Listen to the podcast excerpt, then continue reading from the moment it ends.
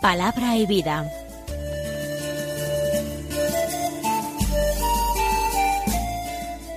Con el padre Manuel Horta, desde Sevilla.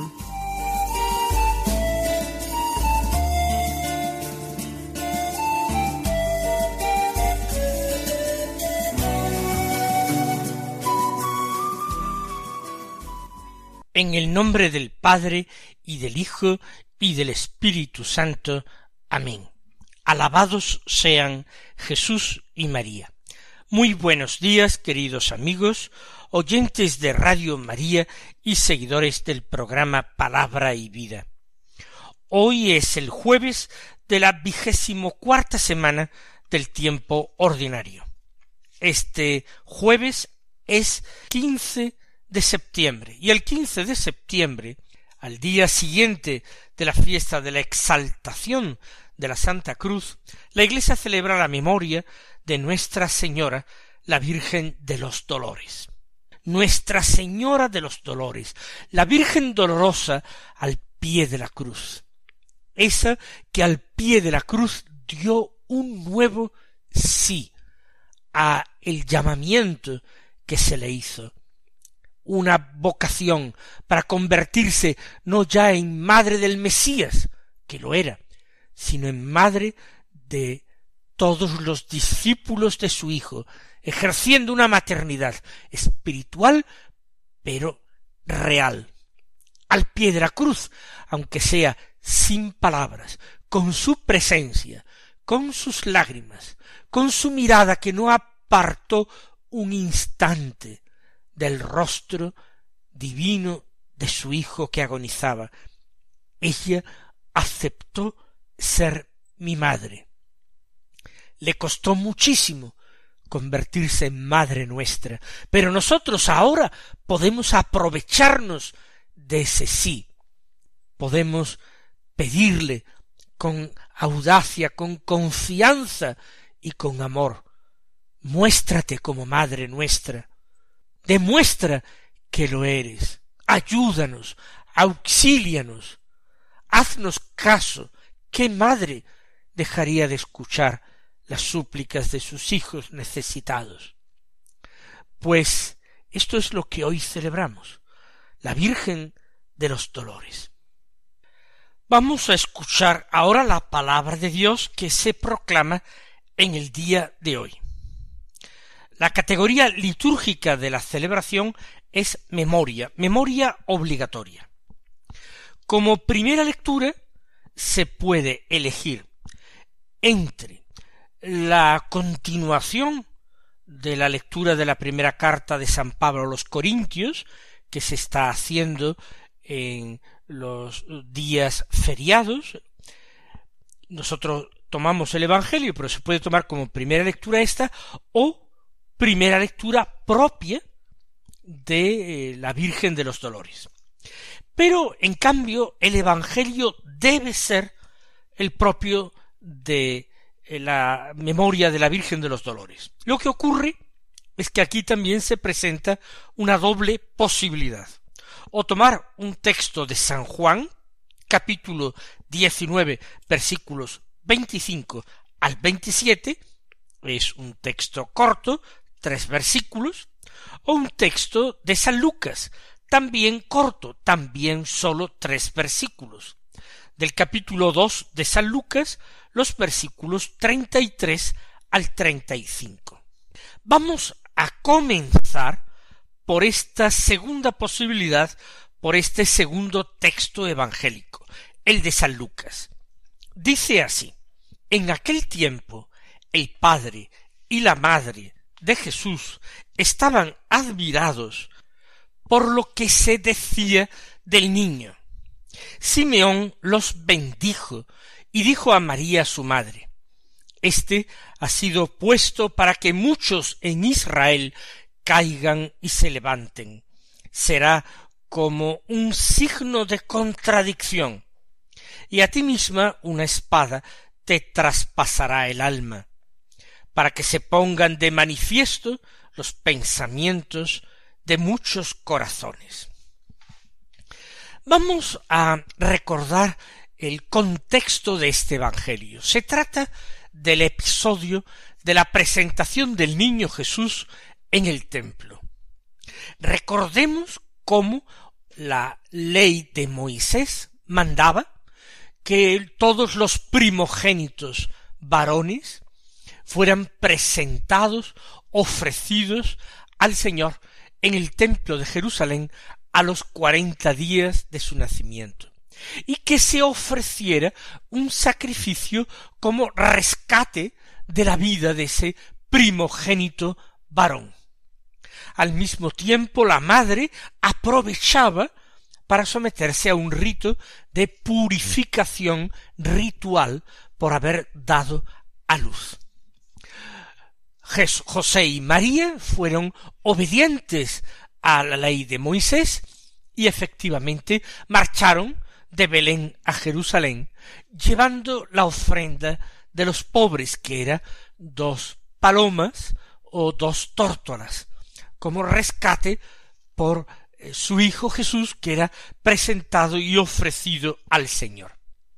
Allí aparece la figura entrañable del anciano Simeón como curiosidad simplemente para las personas que han visitado en alguna ocasión Croacia, este país de los Balcanes, en una de sus ciudades más importantes, Zadar, allí en una iglesia eh, se conserva el cuerpo del anciano Simeón.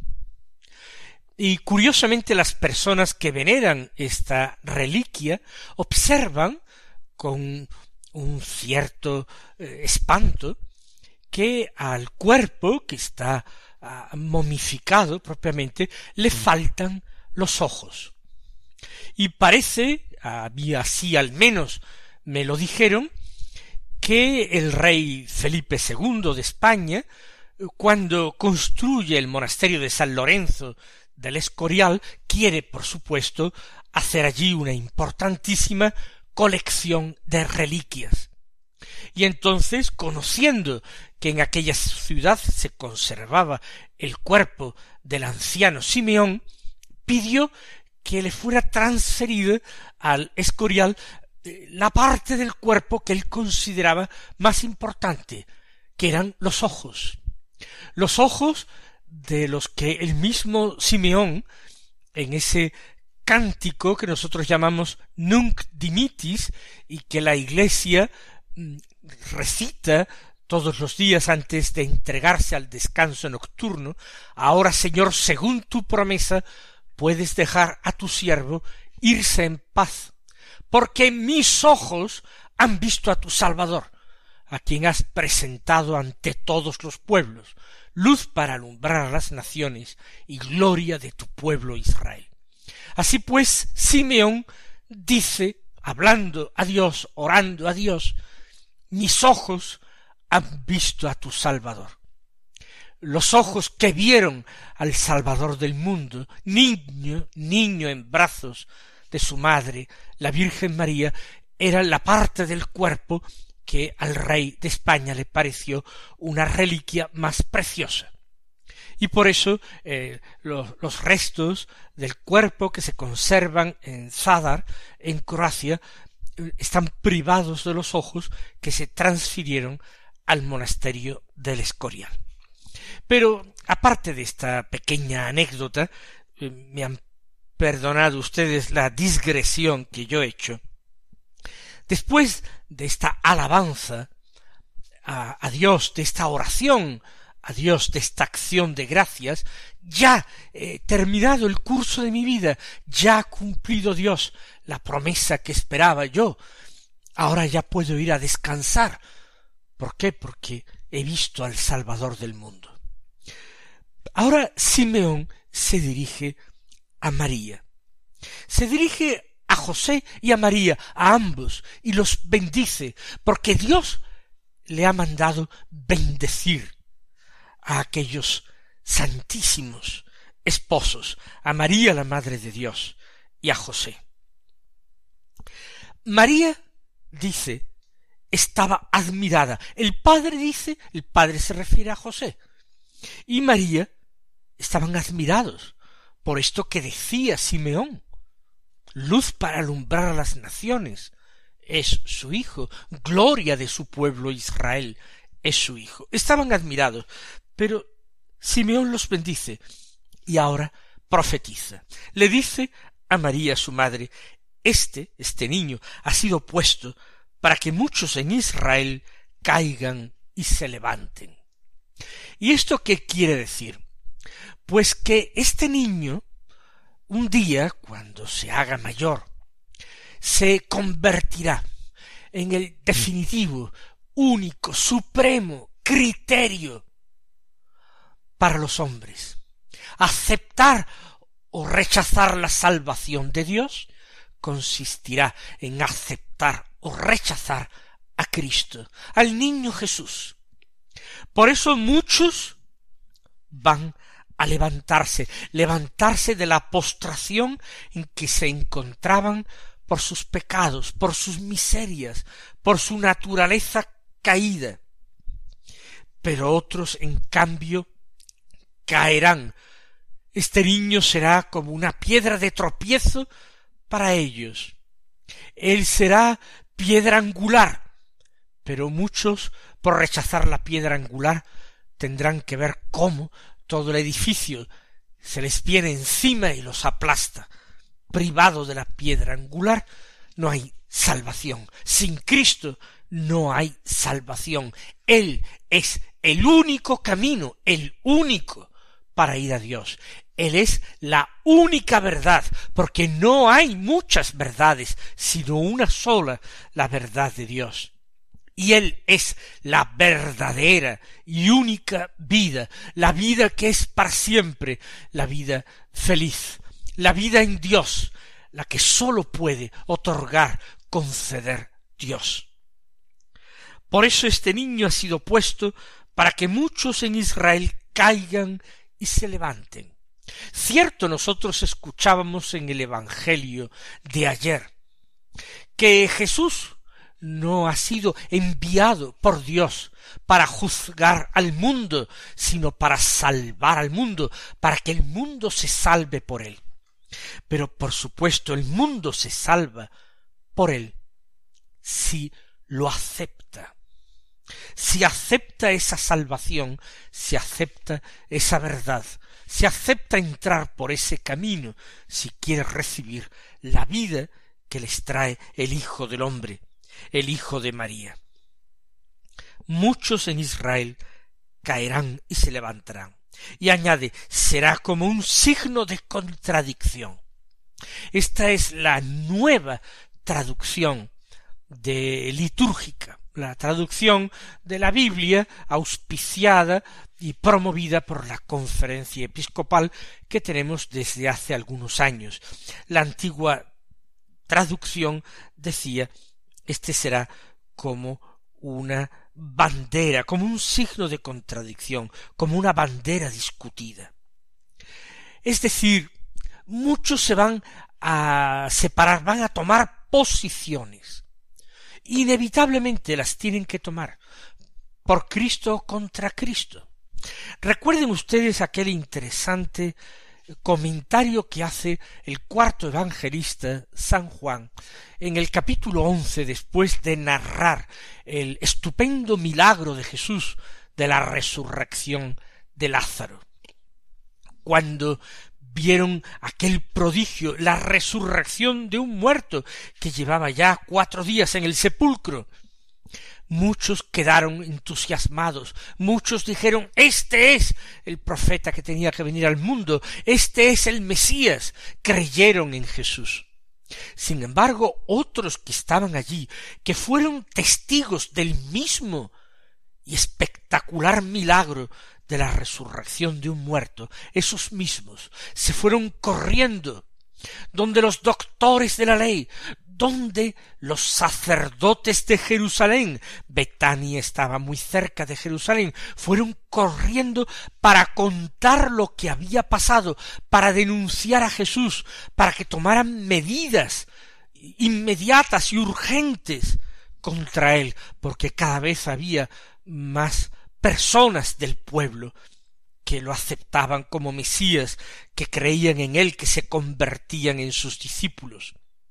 Así pues, ante el mismo hecho, un signo de salvación, como es la resurrección de un muerto, la devolución de una vida a alguien que ya la había perdido y no tenía derecho a ella, frente a eso, unos lo aceptan gozosos y creen, y otros se encierran cada vez más en sí mismos y lo único que hacen es planear la ruina de Jesús. Por eso dijo Simeón a los cuarenta días de haber nacido aquel niño, el niño Dios, será como un signo de contradicción. Y ahora la última parte de la profecía directamente, no en relación al niño, no para hablar del niño, sino para hablar de la madre. A ti misma, le dice, una espada te traspasará el alma. No podía en aquel momento entender, comprender la Santísima Virgen todo el alcance de aquellas palabras. Aquello lo dice Simeón inspirado por Dios. Es una palabra que Dios pone en sus labios para que la pronuncie. El mismo Simeón tampoco entendería plenamente el alcance de su profecía. Sin embargo, nosotros vemos en estas palabras el cumplimiento de lo que hoy celebramos. Nuestra Madre, la Virgen de los Dolores, la Virgen dolorosa. Una espada te traspasará el alma. Y Simeón profetiza que la madre estará presente en el momento de la muerte en cruz de su hijo. Que la madre padecerá atroces dolores, incruentos, sin derramamiento de sangre, al pie de la cruz de su hijo y que si una lanza traspasó el costado de su hijo y perforó el corazón, haciendo que de él, como de fuente de salvación, manaran la sangre y el agua. También el corazón de María místicamente fuera traspasado también por una espada de dolor. Nadie lo vio realmente, fue un fenómeno interior, pero aquello tuvo que constituir un dolor atroz y sin comparación. Por eso la liturgia de la Iglesia le aplica a María aquellas palabras del profeta Jeremías. Mirad todos los que pasáis, si hay dolor semejante a mi dolor a ti mismo una espada te traspasará el alma. Lo que se anuncia es gozoso y venturoso para el Hijo, lo mismo que el arcángel Gabriel lo había dicho. Este niño será grande, va a heredar el trono de David, su padre, su antepasado, va a reinar sobre la casa de Jacob para siempre, su reino no tendrá fin, y sin embargo, ahora se le está prediciendo a la madre dolor y traspaso. Se está hablando del niño como signo de contradicción, alma traspasada de dolor. Pero ese eso que se anuncia, el alma de María, su corazón purísimo e inmaculado, traspasado de dolor, tendrá una utilidad extraordinaria será para nosotros también como el corazón de Cristo manantial del agua y la sangre, el corazón de María, que es la representación física y visible de su alma traspasada, también será fuente de salvación para nosotros. ¿Por qué? porque la espada te traspasará el alma para que se pongan de manifiesto los pensamientos de muchos corazones. Ya hemos dicho con frecuencia en este programa nuestro cómo lo que se afirma de Jesús se puede afirmar de una manera eh, secundaria, a veces eh, figurada, de María. Decimos que Cristo Jesús es el buen pastor y proclamamos a María también como pastora de nuestras almas.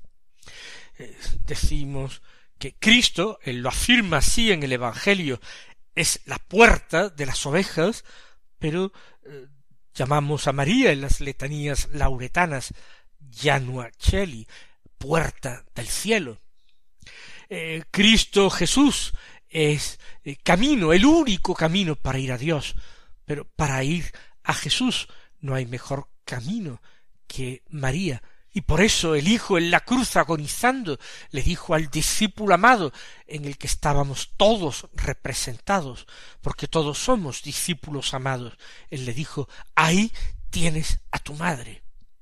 Y le reveló algo extraordinario para seguir buscándole y encontrándole a él, que agonizaba, que iba a expirar, que acudiese a la madre que era también suya que no la dejara, no por bien de su madre, que iba a ser cuidada por arcángeles, de los que era reina, sino por bien del discípulo. Ahí tienes a tu madre.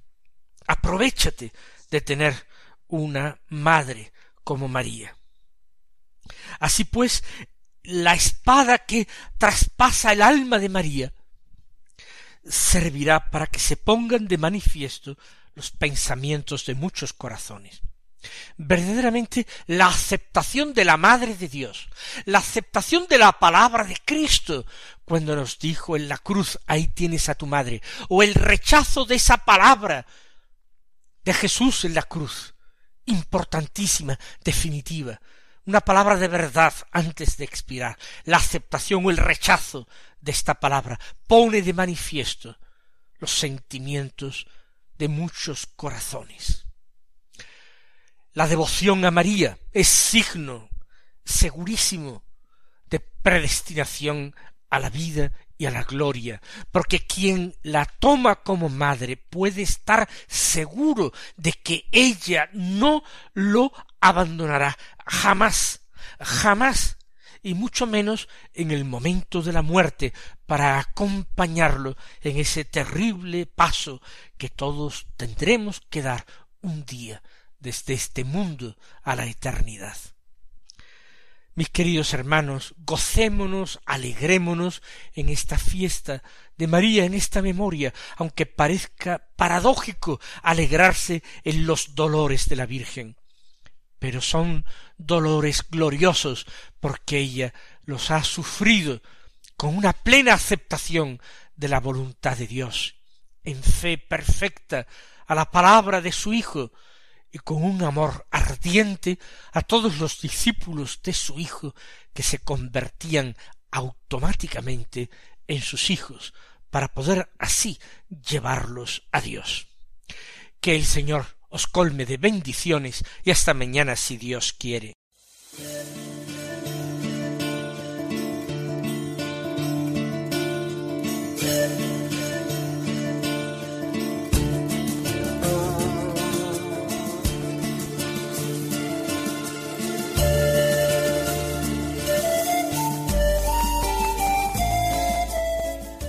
Concluye Palabra y Vida, un programa dirigido desde Sevilla por el padre Manuel Horta.